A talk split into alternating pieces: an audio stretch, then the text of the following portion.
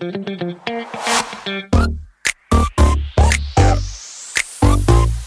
it.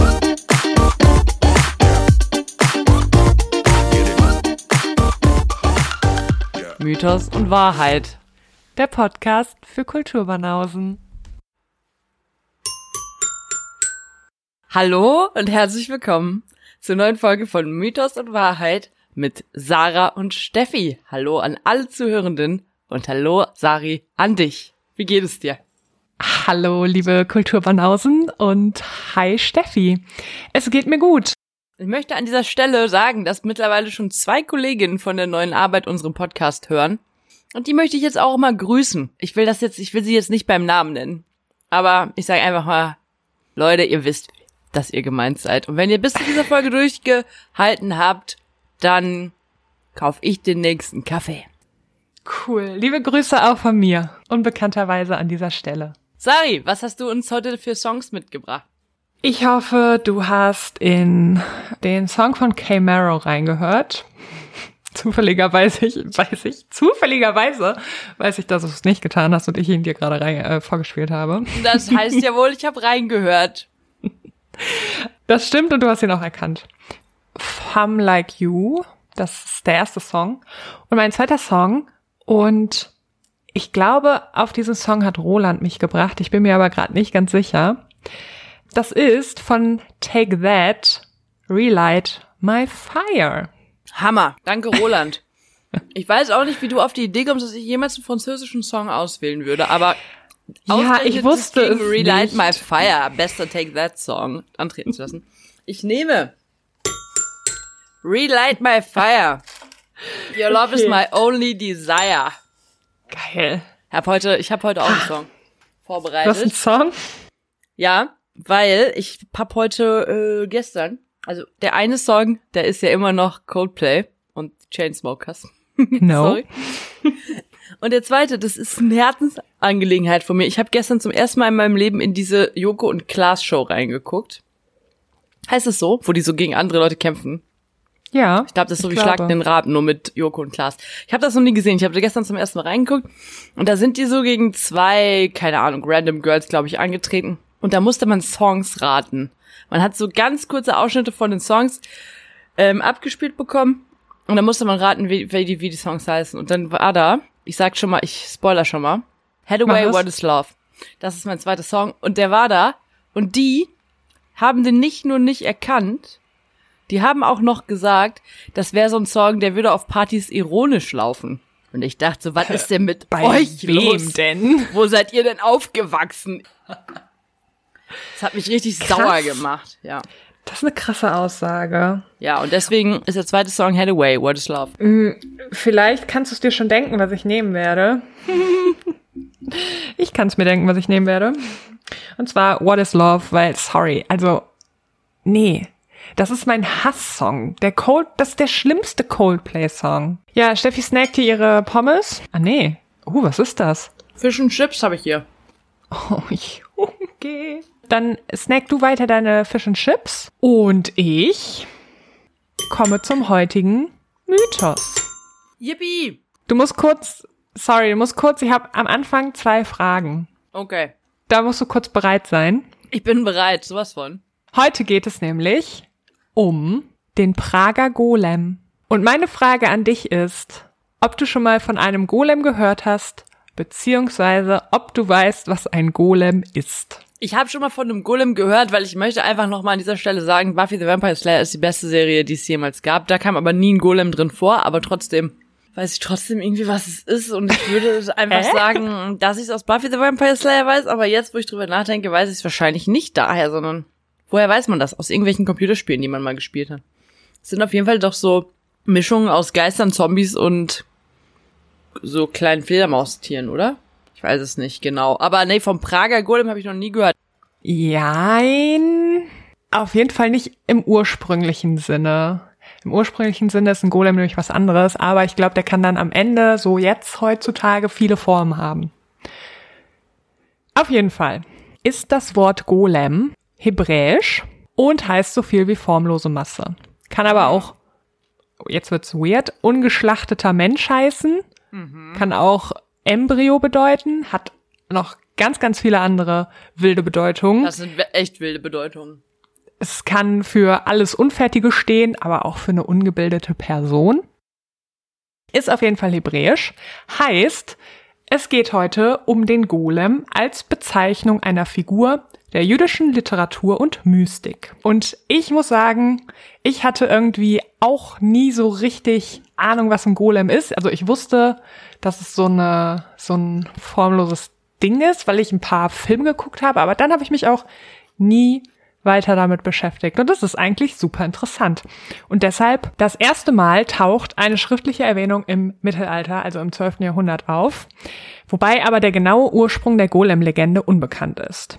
Es gibt mehrere Beschreibungen, zum Beispiel in der Kabbalah oder im Talmud, also in zwei bedeutenden Schriftwerken des Judentums, die eben davon berichten, dass etwas zum Leben erweckt wird.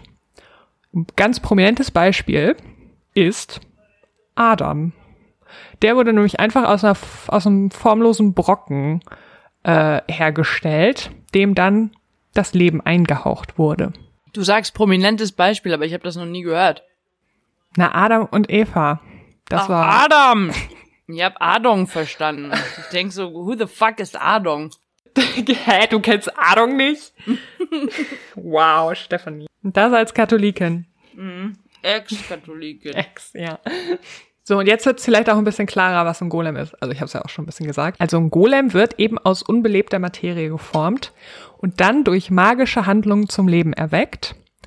Und dadurch versuchen eben jüdische Mystiker im Mittelalter vornehmend, sich Gott anzunähern. Golems sind allerdings nicht fähig zu sprechen, muss man dazu sagen. Also es ist dann nicht wirklich so eine richtige Person, mit der du interagieren kannst. Und damit der Golem zum Leben erweckt werden kann, muss ebenso ein Mystiker ihm einen Zettel oder ein Plättchen unter die Zunge legen. Und dieses Weird. Erschaffen, ja, voll, aber komme ich später noch drauf zurück.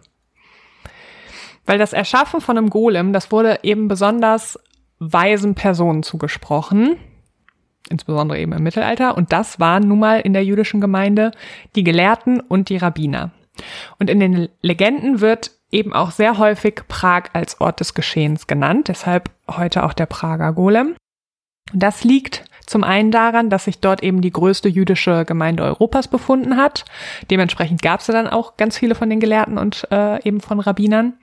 Und zum anderen förderte Kaiser Rudolf II., dessen Sitz sich ganz zufällig in der Prager Burg befand, äh, nicht nur die Wissenschaft, sondern auch okkulte Künste und die Alchemie. Außerdem hatte Kaiser Rudolf II., und das ist überliefert, Kontakt zum Rabbi Judah Löw.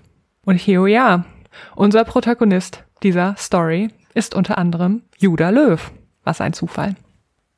Müsste ich Yoda, Judah Löw schon kennen oder? Nein, musst du nicht. Ich kannte, also äh, ich kannte ihn auch nicht, deshalb sage ich jetzt einfach, dass du ihn nicht kennen musst. Okay, Judah Löw war Rabbi in Prag und er setzte sich sehr dafür ein, dem bedrängten Volk der Juden von Prag zu helfen. Es gab nämlich äh, Classic antisemitischen Scheiß, wie eigentlich immer, gab die Vorwürfe, dass die Juden in Prag kleine Kinder geraubt hätten, weil sie eben das Blut für angebliche Ritualmorde brauchten.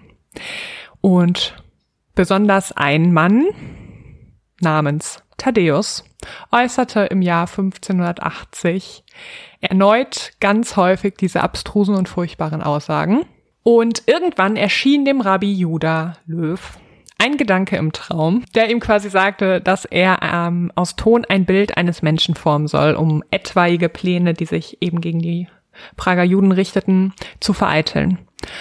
Und so holte er sich dann am nächsten Tag sofort seinen Schwiegersohn und einen seiner Schüler und erzählte ihm äh, ihnen von, von seiner Vision. Um einen Golem zu erschaffen, waren allerdings die vier Elemente, also Erde, Wasser, Feuer und Luft vonnöten. Und Rabbi Löw hat dann einfach von sich selber behauptet, dass er die Eigenschaft des Windes besäße. Der Schwiegersohn, der war dann auf einmal das Feuer und der Schüler bekam ähm, ja die Eigenschaft des Wassers zugeteilt. Und sowohl Schwiegersohn als auch Schüler mussten ihm versprechen, nichts über dieses Vorhaben auszuplaudern. Haben sie dann auch gemacht. Dann ging es am nächsten Tag so gegen 4 Uhr morgens los für die drei Männer. Woher weißt du, wie spät? Weiß ich nicht, das stand da.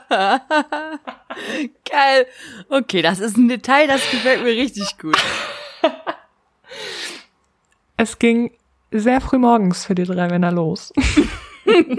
also, die drei Männer gingen sehr früh morgens los und sie begaben sich dann außerhalb der Stadt zu einer Lehmgrube an der Moldau.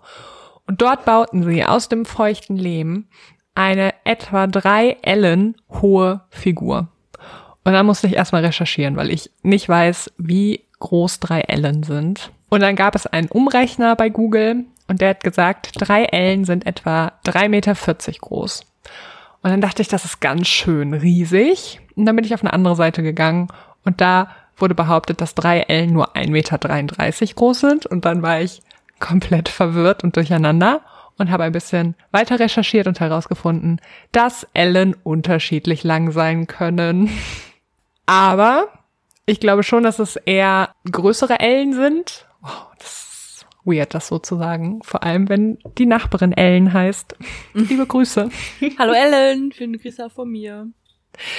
Ja, auf jeden Fall glaube ich, dass es eine größere Einheit ist, weil da komme ich später noch zu. Spoiler ich jetzt nicht. So, und dieser Lehmfigur haben sie dann noch menschliche Züge verliehen.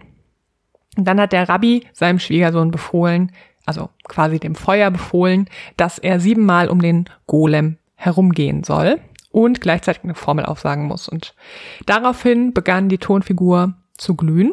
Und danach musste sein Schüler, also das Wasser, siebenmal um den Golem laufen. Und dann wurde der Tonkörper feucht und er fing an, ein bisschen zu dampfen.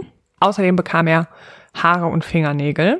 Und am Ende schritt dann Rabbi Löw nochmal siebenmal um den Golem und da passierte dann irgendwie nichts. Aber nachdem alle drei einmal um den Golem gelatscht sind, haben sie sich gemeinsam, und jetzt kommt das Detail, zu Füßen des Golems aufgestellt und ich glaube, das heißt, der Golem ist schon sehr, sehr groß gewesen. So, dann haben sie sich da aufgestellt und haben gemeinsam den Satz aus der Schöpfungsgeschichte gesprochen, der da lautet, und Gott blies ihm den lebendigen Atem in die Nase und der Mensch erwachte zum Leben. Und so erwachte eben auch der Golem zum Leben und öffnete seine Augen und richtete sich auf. Und weil er keine Kleidung anhatte, gab ihm der Rabbi ein mitgeführtes Gewand eines Synagogendieners und nannte ihn daraufhin Josef. So, und dann nahm der Rabbi, Löw, Judah Löw, Josef mit zu sich nach Hause und hat ihn dann da hingesetzt und bei sich wohnen lassen. Allerdings saß er dann halt sehr häufig einfach nur in der Ecke rum und hat nichts gemacht und ist auch gar nicht aufgefallen, dass er da saß. Aber er sollte ja eigentlich die Rolle eines Helfers übernehmen. Und dazu, hatte ich eben schon gesagt, musste ihm Judah Löw also einen Zettel mit dem Namen Shem äh, unter die Zunge legen. Und Shem ist einfach so eine gängige Bezeichnung für Gott.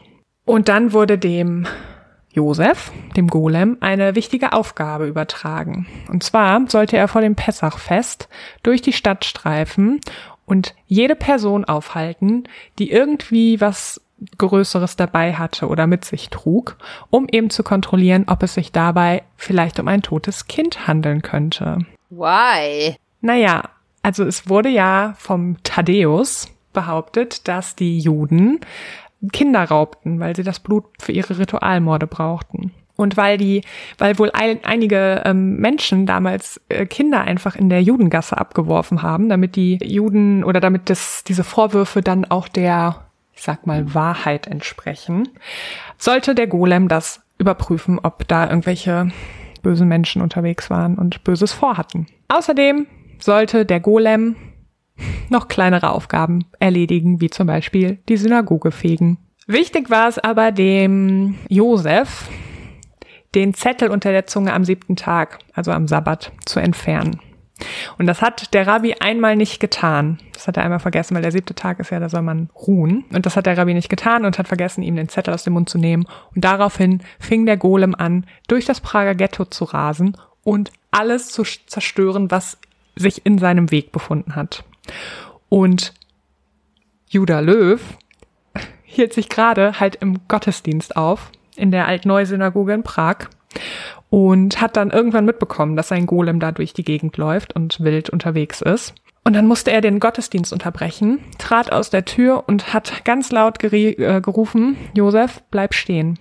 Und daraufhin blieb der Golem stehen und Rabbi Löw schickte ihn ins Bett zurück. Ging dann zurück zu seinem Gottesdienst und ordnete an, dass das Sabbatlied ein zweites Mal gesungen werden soll, weil er unter oder weil der Gottesdienst unterbrochen werden äh, unterbrochen wurde. Und deshalb ist es angeblich seitdem so, dass in Prag und nur in Prag in jüdischen Gottesdiensten zweimal das Sabbatlied gesungen wird, weil Judah Löw damals unterbrochen wurde vom Golem. Ein anderes Mal, da hat die Frau des Rabbis den Golem einfach beauftragt, dass äh, dieser Wasser ins Haus holen soll. Und Judah Löw hatte seiner Frau davor explizit gesagt, dass der Golem nicht für solche Aufgaben da ist. Aber sie hat sich nichts dabei gedacht und ihm eben gesagt, so, Josef, trag mal ein bisschen Wasser hier ins Haus. Und dann ist sie schön zum Markt gegangen und hat ihre Besorgungen erledigt, kam dann zurück und dann, ja, wurde halt dem Golem von ihr nicht befohlen, irgendwann auch aufzuhören. Das heißt, er hat immer mehr und immer mehr Wasser ins Haus getragen, bis es dann komplett überschwemmt war. Und da gibt es die Überlegung, ob dieser Teil der Golem-Legende nicht vielleicht auch Vorlage war für Goethes Zauberlehrling. Mm. 1593, also 18 Jahre später, da hörte es irgendwann auf mit diesen bösen Vorwürfen des Ritualmordes von, von Juden, also dass Juden diese Kinder da rauben würden. Und da hat der Rabbi dann beschlossen, dass es mit dem Josef zu Ende gehen soll, dass man den Golem nicht mehr braucht. Vorher ließ er sich allerdings vom Kaiser Rudolf II. das Versprechen geben, dass in Zukunft gegen jegliche Ritualmordsbeschuldigungen gegen die Juden vorgegangen wird.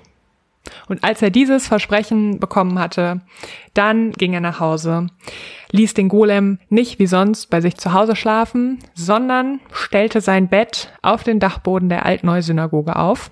Dort versammelte er dann wieder seinen Schwiegersohn und den damaligen Schüler um sich. Und sie gingen quasi die entgegengesetzte Reihenfolge vor, wie sie es bei der Erschaffung des Golems taten. Und daraufhin äh, wurde der Golem zu einem Haufen Lehm. Der fiel einfach in sich zusammen und Judah Löw bedeckte dann die Reste von diesem Lehmhaufen mit Gebetsmänteln und Schriftrollen und allem, was da rumlag und verbot jedem jemals den Dachboden der Synagoge zu betreten. Und seitdem, heißt es wohl, gibt es einen Lehmhaufen auf diesem Dachboden der Prager Altneu-Synagoge, die übrigens auch äh, den Zweiten Weltkrieg überstanden hat. Und dieser Lehmhaufen wird als Überreste des Golems gedeutet. The End. Nee, halt stopp. Kurzer ähm, Einwurf noch. Der Golem wurde nämlich ganz häufig in Literatur und Film aufgenommen, auch in Computerspielen tatsächlich. Und ich habe hier einen kleinen äh, Horrorfilmtipp für meine Friends Dorian, Sandra und Hannah für unseren neu, äh, nächsten Horrorfilmabend. Die schaut euch mal den Trailer zu Golem Wiedergeburt an. Ich fand's ganz gut. Jetzt, the end. Ich sag's dir, wie es ist. Ich hätte selber gerne einen kleinen Golem, der mir bei Sachen hilft. Ja, aber du, aber guck mal, du kannst den ja kein Wasser holen gehen, weil dann gehst du kurz weg und sagst, hol mir Wasser und dann ist deine ganze Bude. Also du musst halt richtig, glaube ich, richtig krass formulieren, was er tun soll, wann er damit aufhören soll und so weiter und so fort. Ja, bei der Arbeit auch nicht anders. Okay. dann darfst du dir einen kleinen Golem machen. Ja. Ich erlaube es dir. Aber bitte Hast denk daran, alle sieben Tage mm, musst du ihm den Zettel wegnehmen. Sonst verwüstet er deine Bude. Ja, danke für diesen Mythos. Also ja, bitte. Mythos.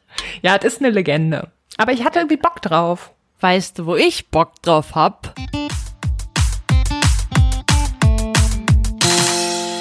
Was ist denn los an der Dating-Formate-Front? Wo ist die, die neue Staffel Bachelorette? Wo ist die neue Ey. Staffel Princess? Das muss letztes Jahr ja um diese Zeit muss, müssen wir schon gewusst haben, wann die Princess ehrt, weil heute in zwei Monaten fangen wir mit dem Podcast an und da gab es doch schon eine Folge Princess Charming, oder? Ja, worüber haben wir sonst gesprochen? Eben. Ja, keine Ahnung. Ich habe eben auch nochmal geguckt, weil ich dachte, was gucke ich denn jetzt aus dem Trash-TV-Himmel? Und es gibt nichts außer Temptation Island und Kampf der Reality Stars. Und das ist halt nicht unter meinen Top 3 der Formate, nee, die ich gucken würde. Top 10 Formaten, die ich gucken würde. Eigentlich habe ich nur vier Top-Formate. Meine einzige wichtige Frage, die mir noch bleibt, Sarah, lautet folgt. Wann gehen wir schwimmen?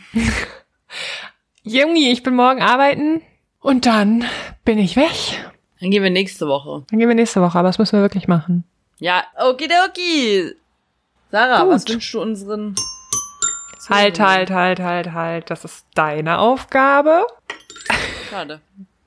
Ich wünsche allen Zuhörenden, dass sie am Donnerstag vor Ostern gesehen haben, dass bei ähm, Amazon Prime ganz viele Filme für 99 Cent zu leihen waren, unter anderem Spider-Man 2. Was ich auch geguckt habe am Wochenende ist die Neuverfilmung von Tod auf dem Nil und ich wünsche allen Zuhörenden, dass sie das geguckt haben, statt der letzten Folge Tatort an Ostermontag. War das der aus Frankfurt? Ja. War der scheiße? Scheiße ist jetzt ein ähm, hartes Wort. Ich sag mal, das Drehbuch hatte einige Schwächen. Beispiel. Der Hund hieß Bodo.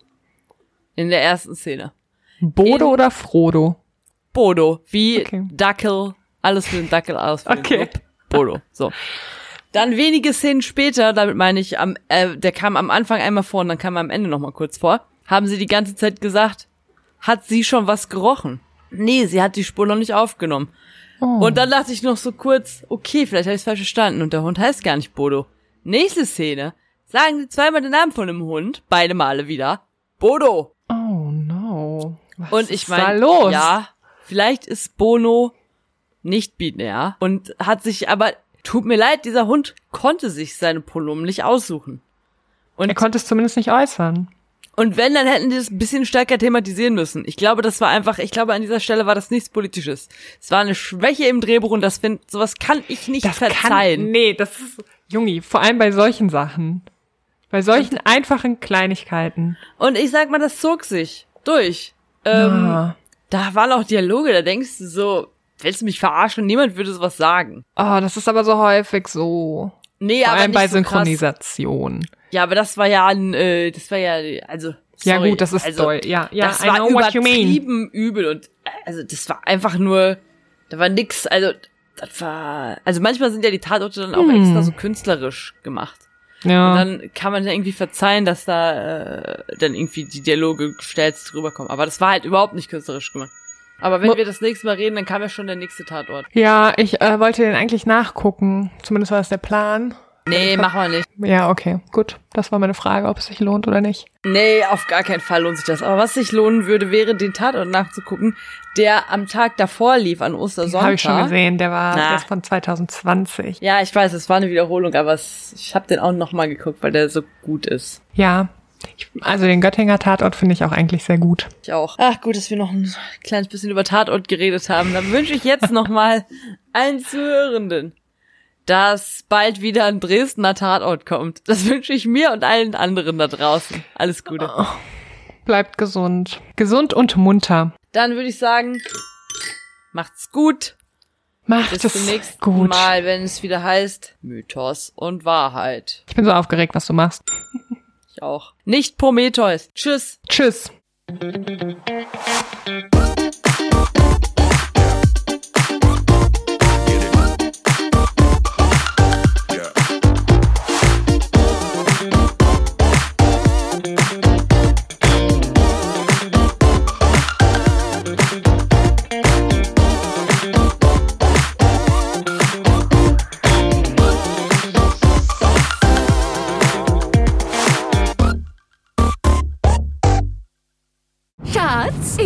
Neu verliebt. Was? Da drüben. Das ist er. Aber das ist ein Auto. Ja, eben. Mit ihm habe ich alles richtig gemacht. Wunschauto einfach kaufen, verkaufen oder leasen. Bei Autoscout24. Alles richtig gemacht.